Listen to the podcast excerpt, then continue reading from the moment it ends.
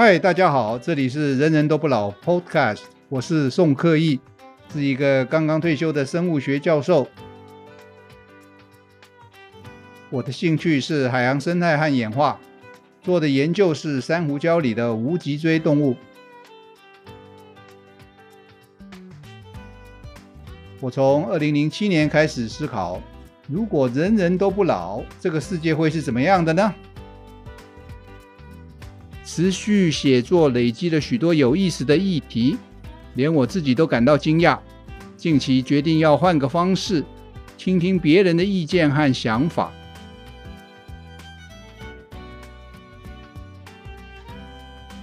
人人都不老的世界会是怎么样的呢？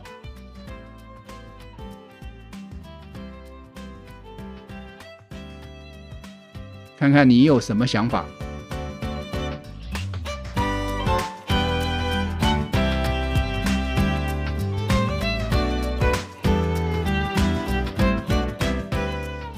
今天我们的主题是婚姻。结婚呢，不再是一辈子的事，它会是一个二十年一期的合约。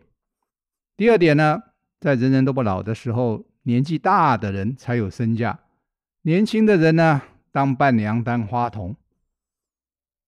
我们晓得百年好合是祝福婚姻的，海枯石烂呢，形容爱情不变。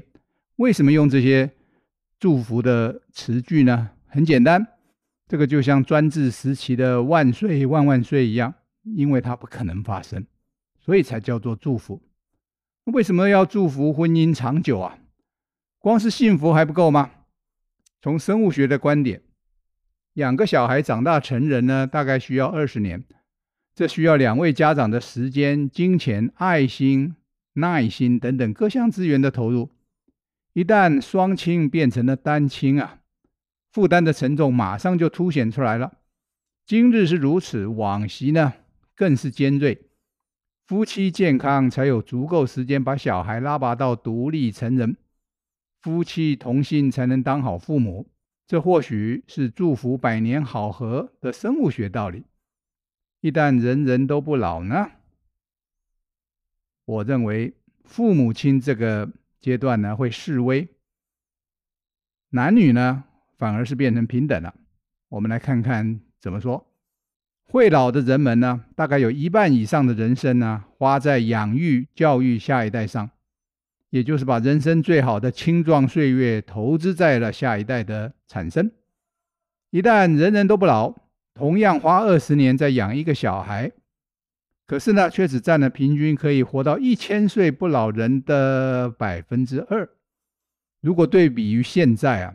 相当于牙牙学语的时候，小孩子就已经独立成年了。那如果活得更久了，培养一个小孩所占人生的比例更低。这个时候啊，绝大部分的岁月不必再围绕着小孩的课程表，而是呢，可以自己的想要为中心。这是个很大不同的成年生活。这是不老人的典型。基本上啊，父母。这个角色从生命中占主要戏份的主角，变成了跑龙套的戏份了。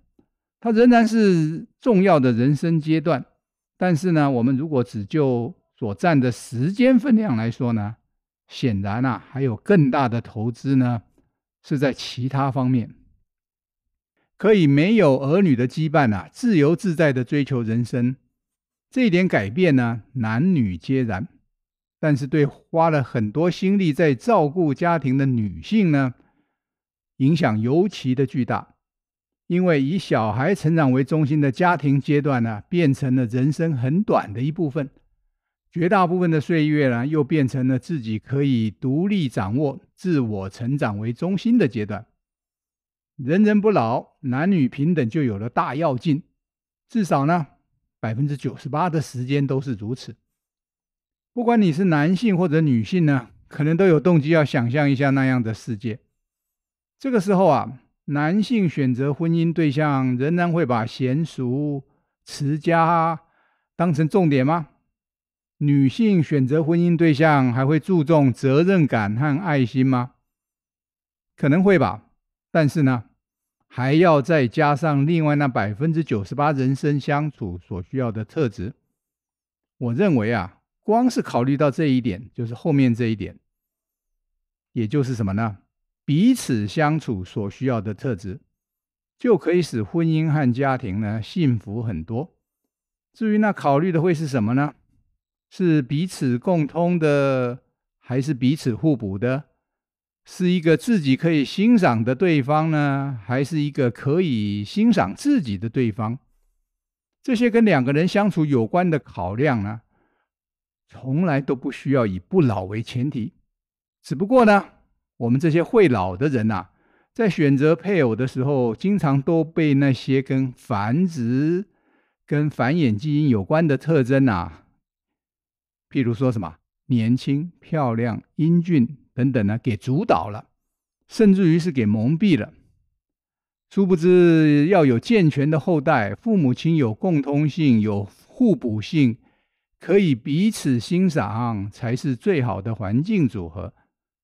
从这个观点来推理，不老的父母亲呢，可能会是更好、更称职的父母亲，只因为呢，他们不只是提供了好的基因组合，还提供了和谐父母亲的环境组合。我们再来看看婚姻对象是靠缘分还是选石头。我们先看看延后婚姻的效果。男生女生靠缘分认得甚至结合，是一个很流行的说法。这在以往啊是有道理的。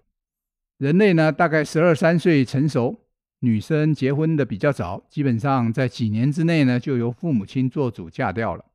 在这个短短的几年内呢，周围的人条件又差不多的，重要的是父母亲认可的，就是有缘分的人。多差个几年，多隔了几个村子啊，都不行。现在的人呢，要说靠缘分呢，就有点牵强了。我们就以台湾第一次结婚的平均年龄来说，女性呢是三十点四岁。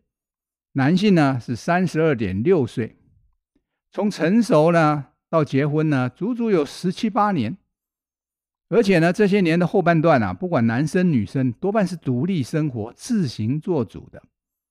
我在讲的是，他们婚姻的对象不再是父母亲决定的。三十岁结婚的台湾女生，多半呢不是靠父母亲决定婚姻对象，而是靠什么？自己精挑细选。他们有十几年的时间品头论足，就像那个在路上要挑最大的石头却不能回头的人一样。我相信那个故事大家都听过。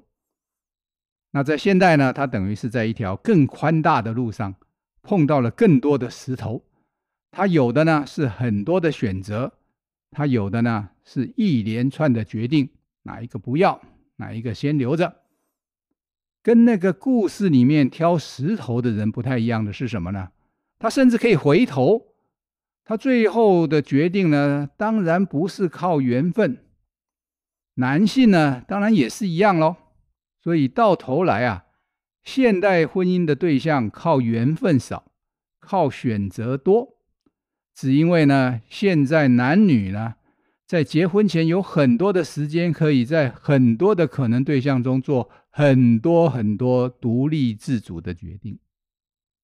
不老的人在婚姻对象上选择上有更多的时间可以挑选。每一个不老的人呢、由于活得很长，比起会老的人呢、他们动辄有十倍以上寻寻觅觅的时间。这个期间呢、可以说是阅历无数，得到的配偶呢，更是反复筛选下的结果。所以我相信什么呢？为了懒得解释，为了不想泄露自己筛选的条件呢，人们遇到你们是怎么认识的这些问题的时候呢，还是会说：“哎呀，一切都是缘分。”事实上呢，你如果说一切都不是缘分呢，也完全说得通。那人人不老呢，婚约会有期限，过期呢，过期就拆伙哈。夫妻呢，是来自两个不同家庭、不同背景和不同价值观的人，要相处啊，需要很多很多的磨合。有人呢认为是一辈子都在磨合，为了小孩子呢，双方都可以做很多牺牲，做很多的忍耐。一旦不会老啊，共同抚养的小孩二十年就已经成年离家，这下子呢，一辈子平均一千年呐、啊，有九十八 percent 的时间呢，都不知所为何来了。这可能呢，造成很多婚姻无法维持下去，甚至呢，根本就不必维持下去了。毕竟啊，在自然界的生物里面，找得到成对的生活单位，却又不是为了繁殖下一代的吗？人类的婚姻发生在很多不同的族群中啊，显然呢，是有它天择上的好处，但是呢，这个都是在人人会老的世界演化出来的。一旦条件改变，人人都不老，目前人类的婚姻模式啊，一定会受到很大的冲击，必然会改变。怎么改变呢？我们来看看几个不同的层面。年长女性才是好对象。当人人都不老的时候啊，女性啊，显然不会再停经了。到了八百岁，甚至一千八百岁啊，仍然跟现在十八岁一样。有生育的能力，这个在婚姻市场男女供需上呢，是一个很大的改变。原本啊，年过五十就只能当老妈子的，在人人都不老的世界，八百岁可以跟现在十八岁的女性一样，照样有男性献殷勤，照样一起共补未来家庭。而且啊，我相信年纪大只会更吃香，因为他们更有经验，更有知识。甚至于更有累积的资源，她呢，这个是女性的她哦，更会替别人设想，更容易成为好伴侣。她呢，也更有经验经营家庭。同样的条件呢，当然也发生在不会老的男性身上啊。到时候呢，没有一个男方的家长会反对自己的儿子跟年纪大很多的女性交往，因为呢。年纪大代表的都是好处。说起双方家长，各位不妨想想看，如果新娘啊一千八百岁，新郎呢八百岁，双方家长在儿女的婚姻上还有发言权吗？我告诉你，光是找到双方家长来出席婚礼啊，可能就得要人肉搜索之外呢，还要聘请私家侦探了。就算有前一段婚姻。已经有过小孩，都会变成优点。为什么呢？因为这代表了他有生育的能力，有养育教育小孩的经验。他的前一个小孩啊，如果已经成年，譬如说两百岁了，难道不会帮帮自己的妈妈吗？这些条件呢，对一个刚要成立的家庭而言呢，都代表了生物学上繁衍成功的机会呢，大幅的增加。越老越性感。男的、女的都一样。我们来看男性哦，男性在繁衍上的价值啊，原本和年纪相关比较小。在这个我们会老的世界哈，至少呢，因为年纪大而跌停板的停经现象呢，似乎是女性专属的。根据金氏世界纪录啊，最老当爸爸的年龄是九十二岁又十个月，而女性呢，自然怀孕最老的呢是五十九岁。男的、女的相差了三十多年，男方呢，足足多了一倍多的繁殖时间。这显然有天择的角色在其中。只要有钱有地位，男性找到配偶，甚至再生小孩，困难度比较小。好，那么当人人都不老的时候呢，男性在婚姻市场又有什么改变呢？我推理，男性的婚姻市场价值啊，一样会随着年纪。越沉越香，至少平均而言是这样的哦。在婚姻关系中啊，男性经常扮演的是经济的主要供给者，因此啊，有钱有势的男性就是有吸引力的男性。这在各国文化皆然。那么是二十岁还是两百岁的男人有吸引力呢？答案太简单了，是谁累积了多年的工作经验和社会地位？是谁累积了多年的经济基础？是谁有多年的和人相处的经验？至于是谁比较能当个好丈夫、好爸爸，那还需要问吗？这当然是指平均而言，而不是就个案评价。现代的婚礼啊，多半是年轻人的世界。为什么呢？女性要赶在更年期前结婚，才能够及时生下下一代。相对的，男性比较没有生育压力，但是呢，却有经济压力。我们以台湾为例啊，第一次结婚的平均年龄啊，男性比女性大了大概三岁。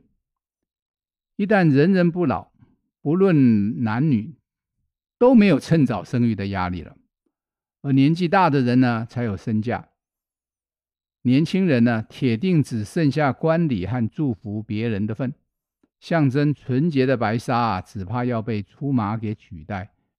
因为纯洁无知只会是好婚姻的绊脚石，经验历练才是选择对象的基础。实际上啊，婚姻除了有建立家庭、繁衍子孙的功能以外，共同生活、一起过好日子也是重要的一部分。在人人不老的世界，因为生小孩已经不是人生重要的一部分。那个时候的婚姻，两个人怎么一起过好日子才是重点。要不要结婚？什么时候结婚？什么样的人是好对象？等等，都会和会老的世界呢有完全不同的思维。婚姻一旦和传播基因的功能脱钩啊，天择就没有影响力了。而文化呢？会是主要的影响，就像我们很难预测十年以后流行的服饰是什么颜色、什么花样一样。一旦人人不老，婚姻相关的种种价值观呢，也会是很难从天择原理出发来预知的领域。现代啊，年轻而多金、家世又好的男性充满了吸引力，在人人都不老的世界呢，也会有所改变。当人人都不老，家财留给子嗣的动机就大幅降低了。而理由呢，真是再简单也不过了，那就是老爸的平均余余命跟儿孙的余命是相同的，未来都有一千年。平均而言了啊，谁来继承谁啊，完全没个准的。如此一来呢，老爸有钱不代表自己将来就有的继承。含着金汤匙出生呢，却未必能有机会把老爸的钱呢当流水花。想要多金呐、得靠自己去赚了。从另外一方面的观点呢，如果真的是从钱的观点来出发，与其找一个充满不确定性的富二代，要透过继承才能得到经济方面的保障啊，还不如直接找富一代呢。别忘了，一代、二代都不会老。谁比较能再活一千年呢？还真难说得准呢。我们讲完了对人的预测呢，来看看自然界哈。大海里面啊，有水当做介质，体外受精呢是一个可行而且主流的传宗接代方式。我们以珊瑚为例啊，多半的种类把精子卵子排放到水层中，双亲也就是父母亲。珊瑚父母亲的繁衍责任就已经结束了，这是在演化上最早出现的有性生殖方式。简单的生物呢就可以做得到，很多其他海洋生物，就是珊瑚以外的呢，譬如说大部分的海绵、大部分的贝壳、鳄眉贝了哈，都是以这种方式繁衍下一代的。他们不知道下一代飘到哪儿，就连双亲中的另外一个亲是谁都不知道。也没办法在乎，更没有可能去选择。那因为精子卵子在空气中存活的时间太短了，陆上生活的物种呢，多半得靠体内受精。因此啊，公的母的呢，解构成了交配必要的前奏。那这只是比较复杂的单体生物呢，单体的动物呢，才是这样的。而这些动物呢，几乎都是会老化的。植物呢？我们熟悉的显花植物啊，雄性的花粉释放到空气中，雌性的胚珠啊保留在植物体内。植物啊不能动，绝大部分呢的花粉呢要靠风啊、靠昆虫啊，基本上呢就是靠运气。它们对配偶呢仍然没有主动的选择机会。多半依靠体内受精的动物，只有在交配的时候，公母在才在一起。之后呢，分道扬镳，一直要等到照顾子代的特征演化出来，而且是什么？公的母的都分摊部分的责任。自然界有这种事吗？有的，譬如说鸽子，公的母的呢，才会有比较长的时间在一起。本来是夫妻呢，变成了父母亲了。其他的种类呢，有母的。单独养大小孩比较多，譬如说熊啊、花豹啦，公的母的呢，基本上仍然是以一夜情为主要的交往方式。可以说呢，自然界公的母的经常在一起啊，就是为了提升子代存活率而演化出来的行为。当然了，还有一些种类，像是狮子，公的留在母的身边呢，只是为了确保第三者没有机会亲近。仍然是不照顾小狮子的。我们来看奇怪的生物好了。我们作为人类啊，事实上完全没有必要找自然界的例子当做行为的典范。就是说，不要拿别的动物来教训我，或者说呢，这个我们要跟谁学？譬如说什么山羊跪乳了，他晓得感恩呢？基本上一句话才怪。那至于说，在繁殖或者性上面呢，自然界的公母关系和亲子关系啊，千奇百怪，根本不值得人去效法他们。我们看瓜牛啊，是雌雄同体的生物。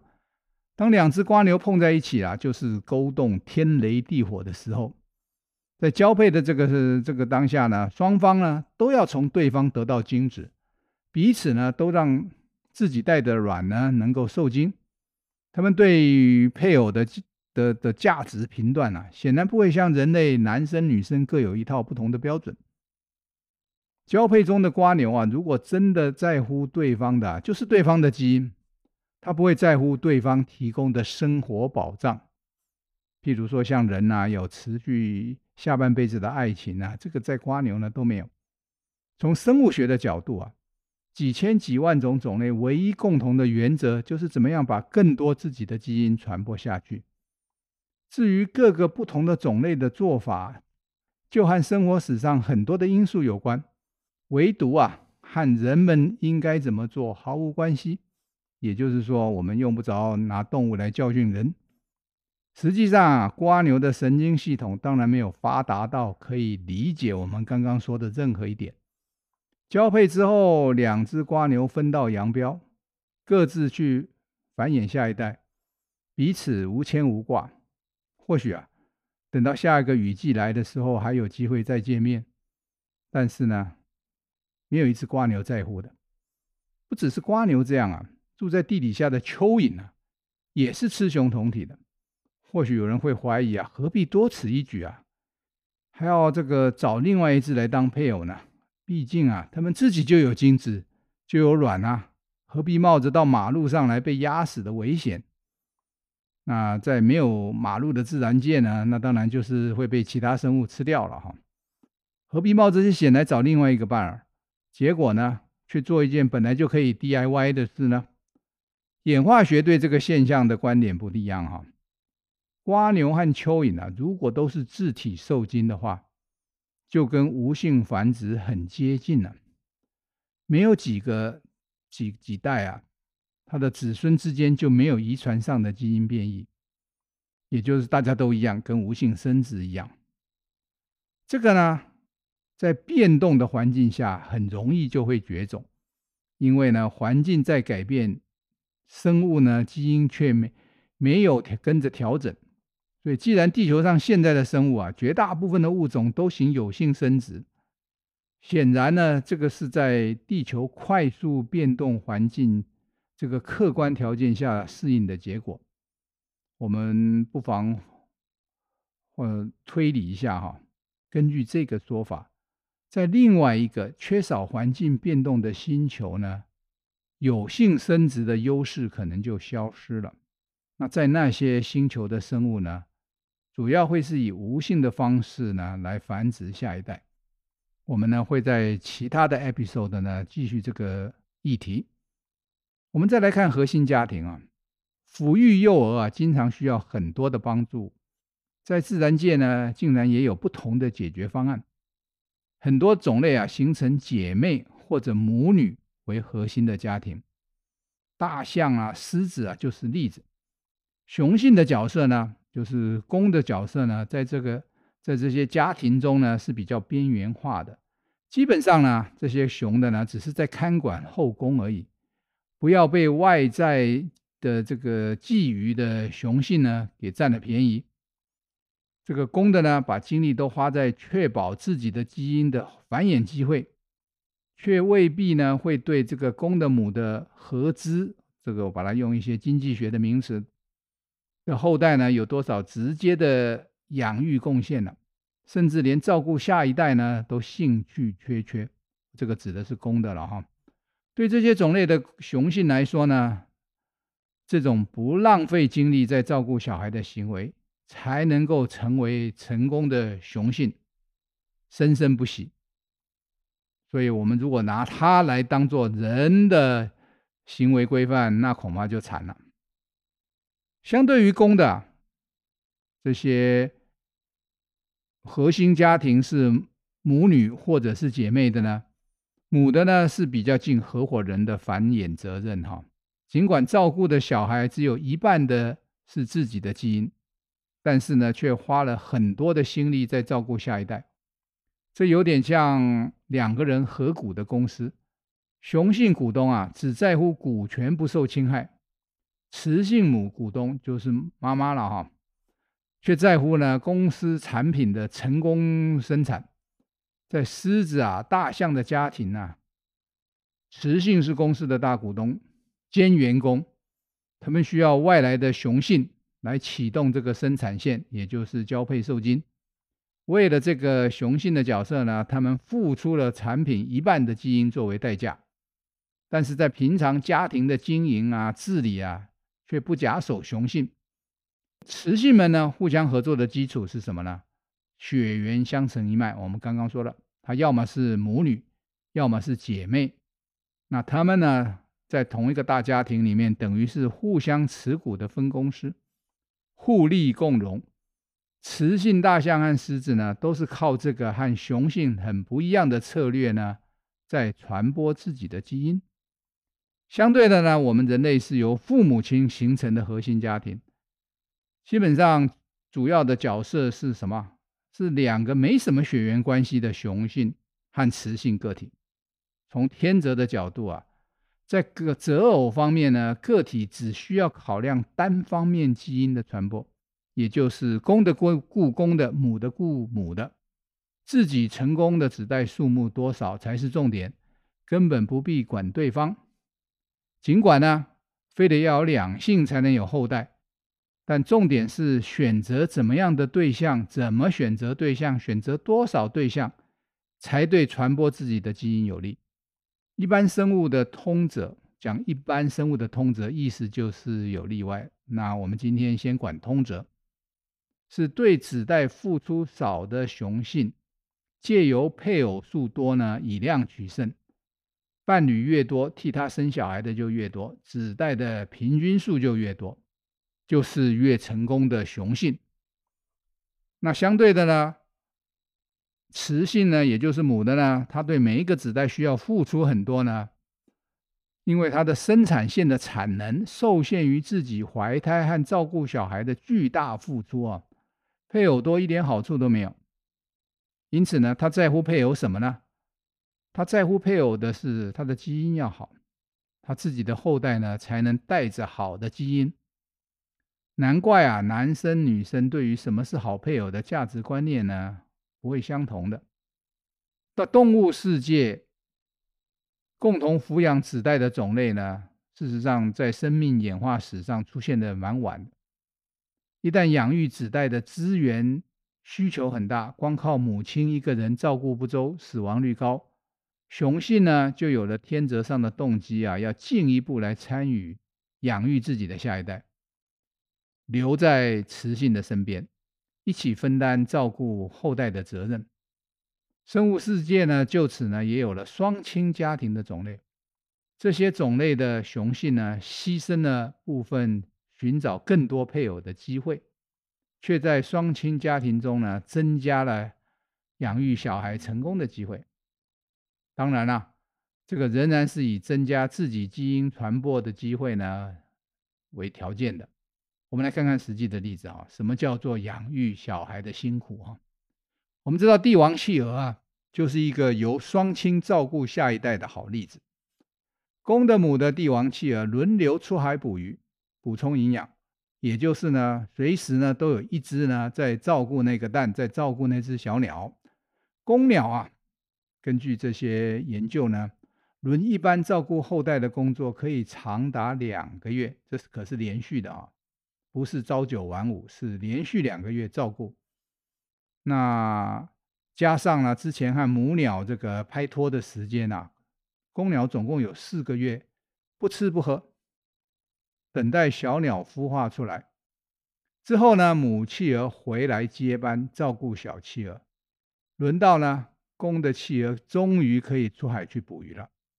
中间呢有任何一只青鸟耐不住饥饿，不等交班就离巢啊，小企鹅就非冻死饿死不可。轮流照顾小鸟啊，是帝王企鹅一夫一妻关系的特色。公鸟、母鸟彼此之间并没有多少的时间相处，每一个都是任何时间几乎都是单亲的哈。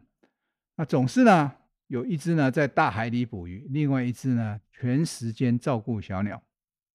一旦小鸟长大离巢独立，公母企鹅就此分手。下年度的伴侣啊，帝王企鹅重新找过的。我猜啊，在南极的冬天啊，每年三四月，企鹅们抵达繁殖地点的时间不同。那在微弱的光线下，就算想要找到去年的配偶，要找到同一只是蛮有困难的。根据估计呢，大约只有百分之十五的帝王企鹅第二年的配偶还是同一只。那公母企鹅分手呢，不伤感情，这是他们的生活史。他们合伙生养了一只小企鹅。各自呢都付出了很大的代价，你或许说这什么意思啊？光是体重啊，公的母的企鹅就各自减轻了一半。这个对我们现在想要减肥的人来说呢，倒是值得想一想啊。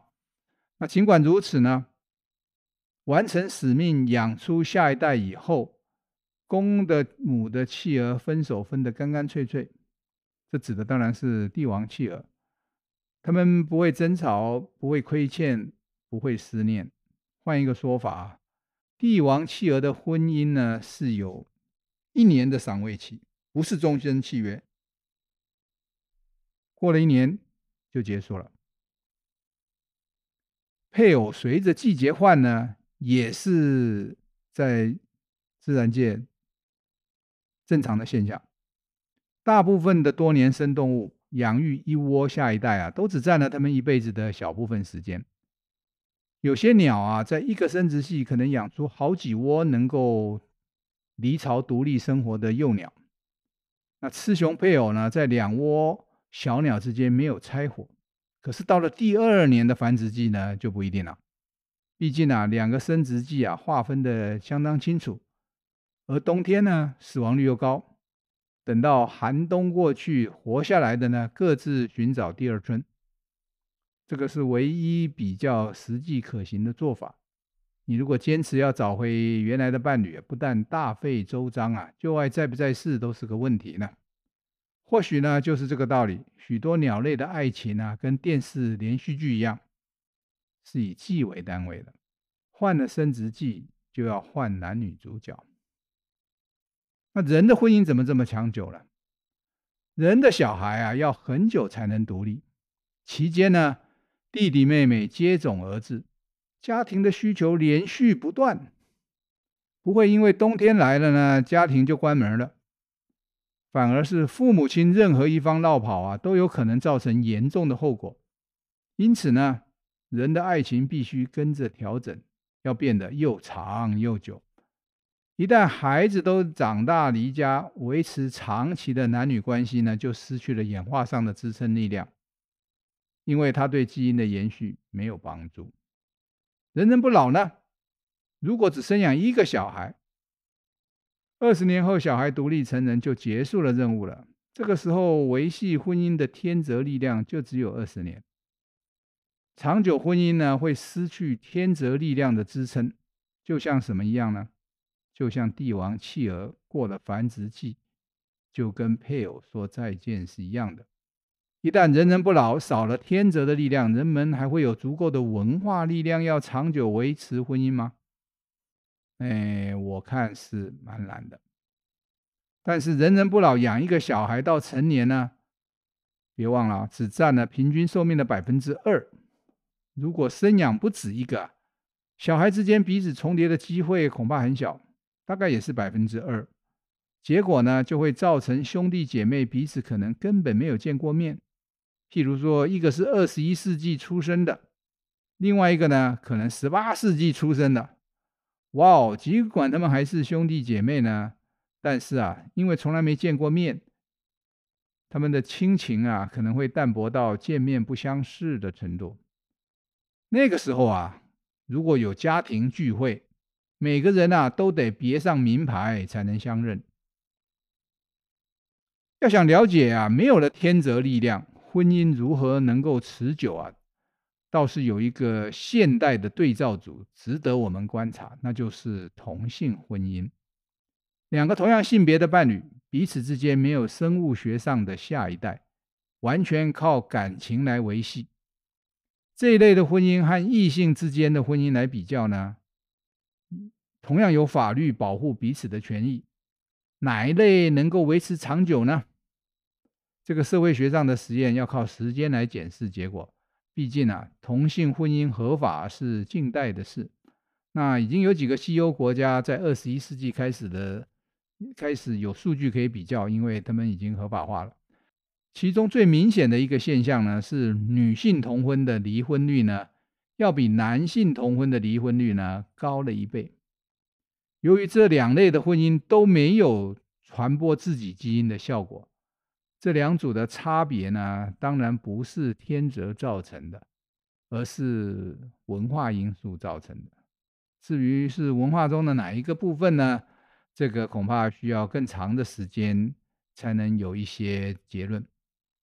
那在在这段期间呢、也就是同性婚姻合法了几十年以后呢，荷兰的数据呢，基本上支持同样的现象。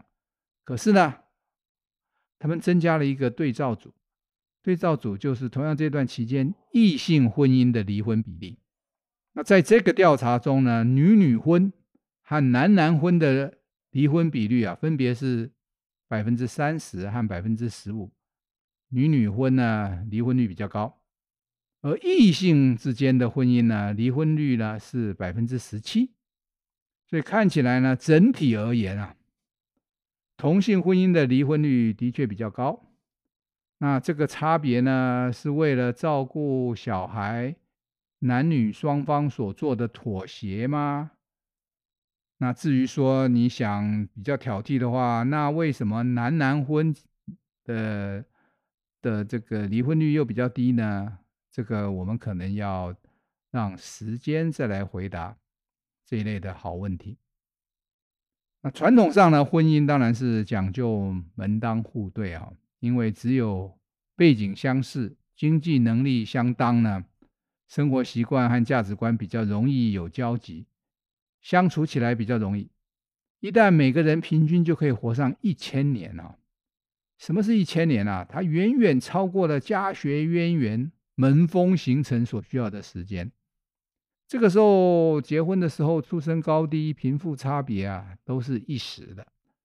夫妻呢，如何共同经营未来，才充满了可塑性。因为呢，他们有一千年的可能性。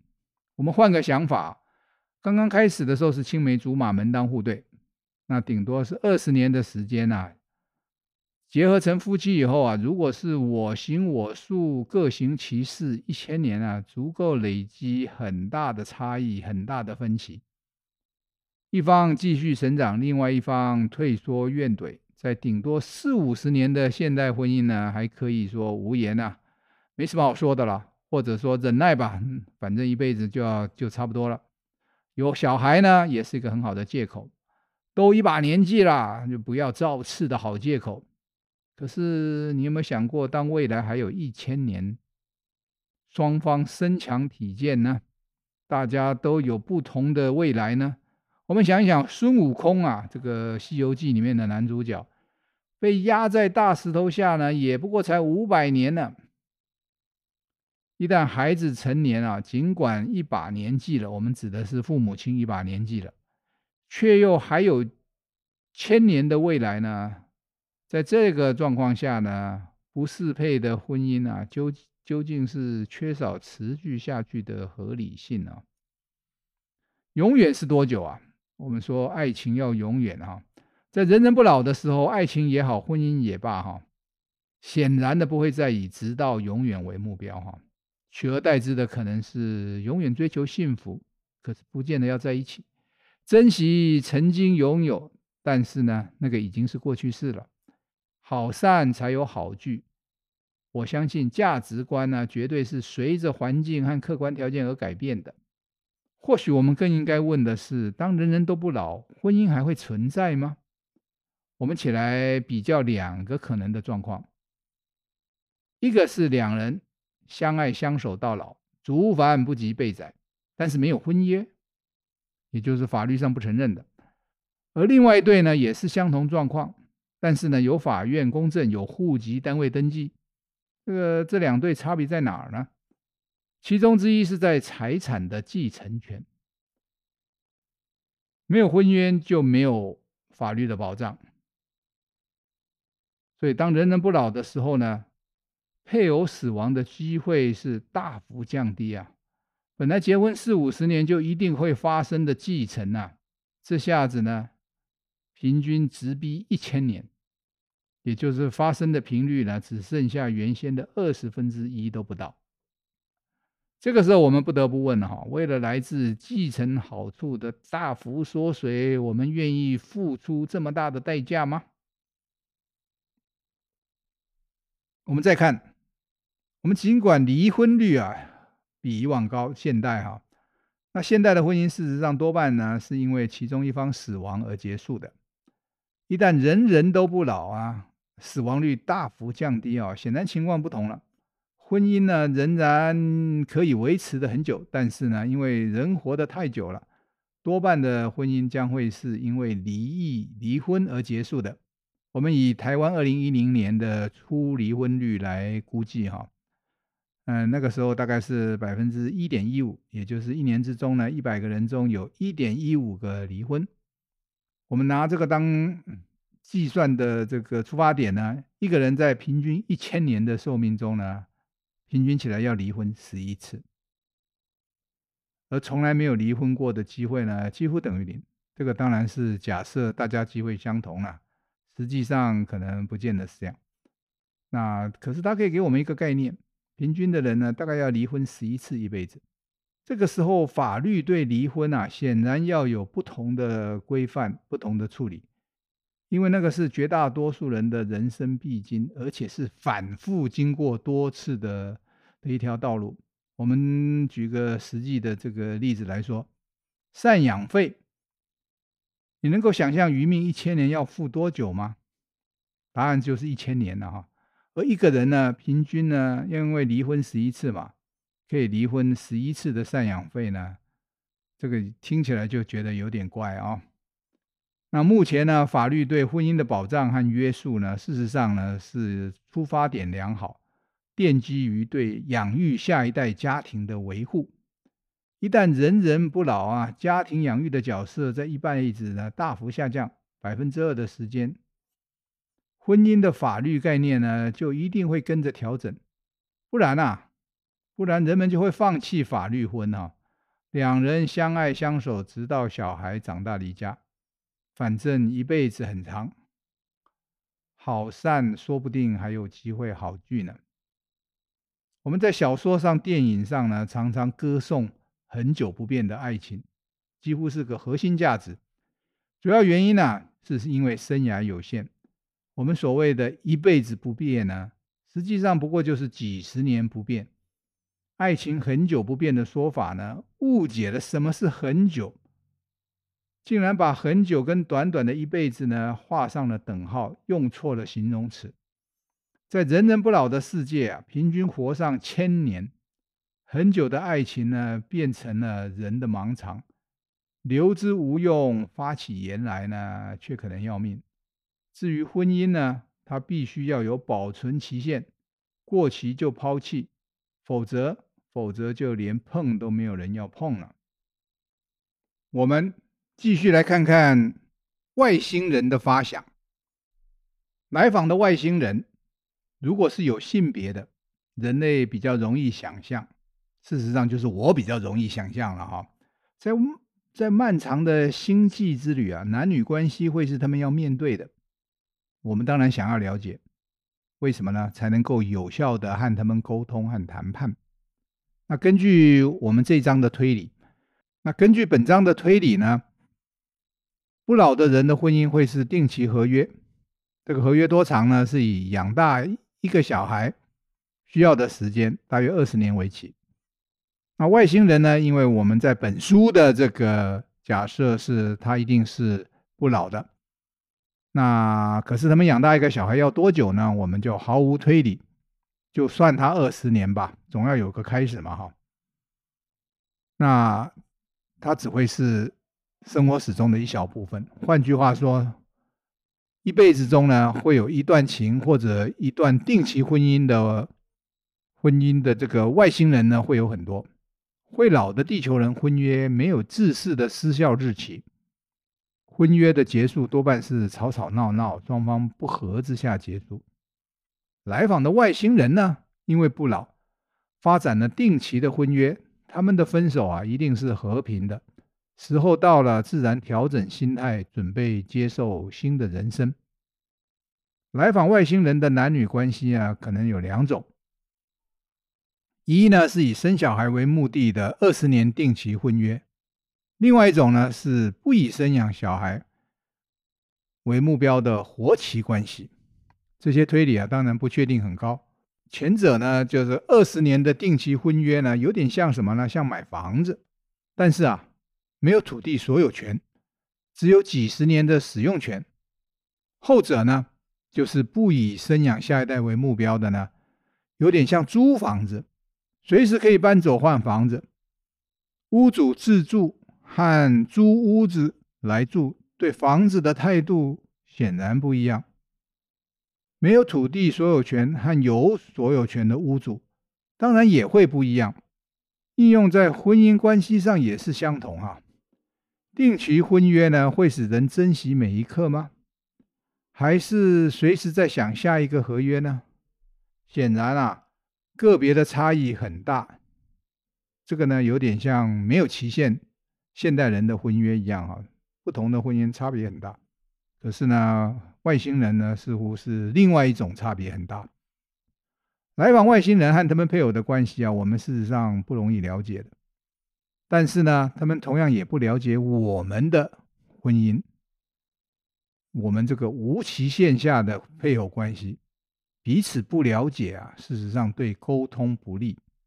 这是呢，我们要先研究的题目。要先研究呢，好增进和来访外星人的沟通，因为呢，我们想要和他们合作。至于外星人呢，他们是外来者，他们搞不清楚我们的状况啊，比较不容易事先就想到我们竟然会有无期限的婚姻。那经过长期太空旅程，才会到达另外一个可以居住的星球呢。在这个期间，男女关系、夫妻关系，按下个暂停键哦。显然不太实际哈，因为呢，按了以后呢，就跟停止键一样，就没了。你只要想象长期的太空旅程，一出去就是以千年为单位哈，这个没有什么再见再见了哈，是永远不见了。那因为旅程的时间长啊，就算你是人人不老呢，这个按的这个暂停键呢，也很可能就是生离死别键了哈。啊，因为呢，我们没有从事长期太空旅行的能力，所以呢，目前没有任何太空计划面对过这些问题。或许呢，我们要从来访地球外星人学习的第一优先呢，还不是科技问题哈，而是男女关系的问题。他们是怎么样处理长时间、长距离的隔离，才能规划，才能经历，甚至于热衷呢？这些千年的太空旅。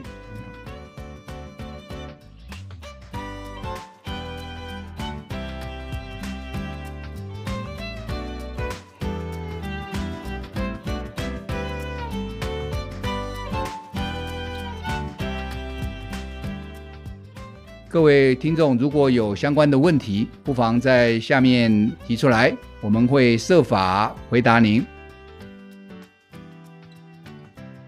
欢迎各位继续收听，我们下期节目见。